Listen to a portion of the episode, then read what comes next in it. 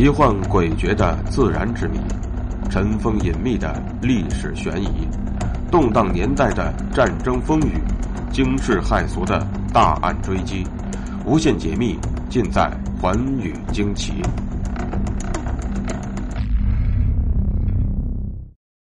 大家好，欢迎收听《寰宇惊奇》，我是东方。提起清朝呢？就不得不提在清朝历史上曾经出现的康乾盛世，指的便是从康熙皇帝到乾隆皇帝，清朝的国力达到了一个鼎盛时期。而在清朝的历史上，也开创了一个先河，那便是秘密的立储制度。那么，这种秘密的立储制度究竟有着怎样的机制呢？又是从哪位皇帝开始建立的呢？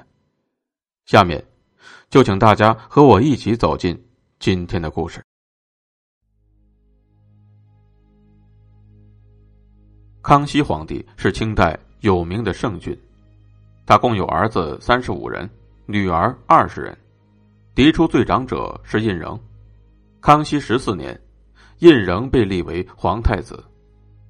后来，玄烨在康熙五十一年（即公元一七一二年十月）。第二次废除胤禛，在第二年二月，左都御史赵申桥上奏请求再次册立皇太子，而这也是在第二次废除太子后，朝臣第一次为此事上奏请求。玄烨看罢奏书之后，特别召集群臣说明此事。他说：“立储大事，朕岂忘怀？但关系甚重，有未可轻立者。今欲立皇太子。”必然以朕心为心者，方可立之，岂宜轻举？这谕旨表明，接受了两次废立太子的沉痛教训，又面临着错综复杂的储位之争的局面。玄烨正在深入思考皇储关系、储君标准、建储方式等重大问题，他力图寻找一个较好的办法，避免以往的失误。在没有找到可行的方法之前。他绝对不会草率的策立，于是他便向群臣公开陈述他的观点。这表明他在晚年时已经开始拟定新的建储计划了。玄烨在经过四年多的总结思考以及对储君的精心选择之后，开始实施了他的建储计划。第一次建储之役出现在康熙五十二年，即公元一七一三年。据《清世宗实录》中记载，康熙五十六年冬，圣祖仁皇帝召诸王子，面询建储之事。朝鲜使臣于康熙五十七年，即公元前一七一八年四月，从中国返回朝鲜之后，禀告朝鲜国王说：“臣来时，问太后葬后，当有建储之意。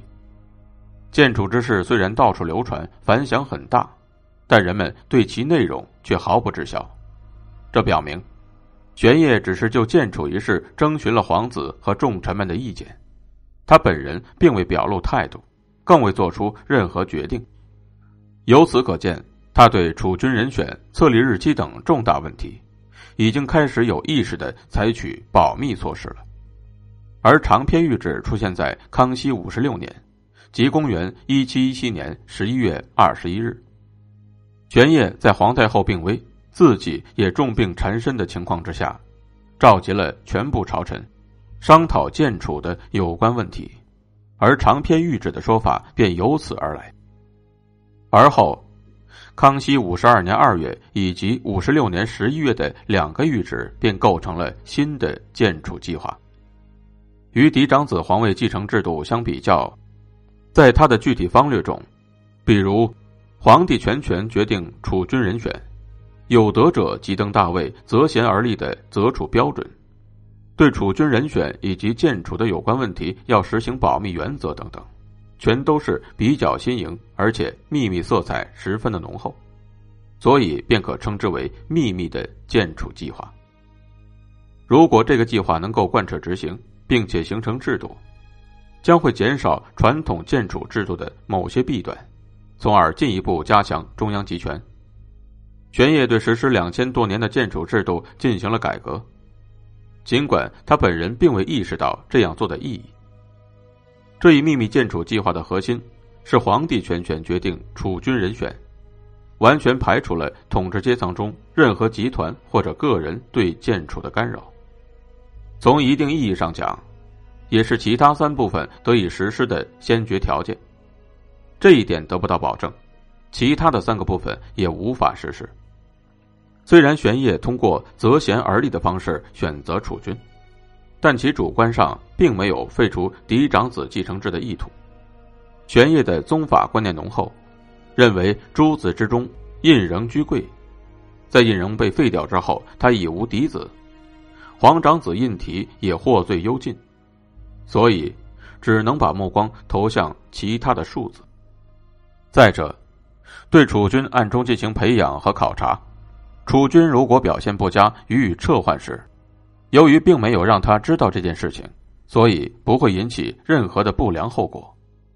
这样，皇帝在对楚军的选择上也就完全抓住了主动权。秘密建储制在康熙朝晚期出现，这也是形势的需要，也有其历史的必然性。为了解决复杂尖锐的储位之争，玄烨只能总结经验，吸取教训。博采众长，另辟蹊径。不过对他来说，这种做法只是一种权宜之计，他并未意识到自己正在开拓一条新的建储道路，也更是没有将此立为定制、世代遵行之意。新制度的建立是一个不断摸索、逐步改进并且完善的过程，秘密建储制度也不例外。虽然很多人都认同。玄烨是秘密建储制的开创者，但直到雍正、乾隆二帝，才把他的不足加以改进，把他的疏漏加以补足，并且作为一种制度，最终确立下来。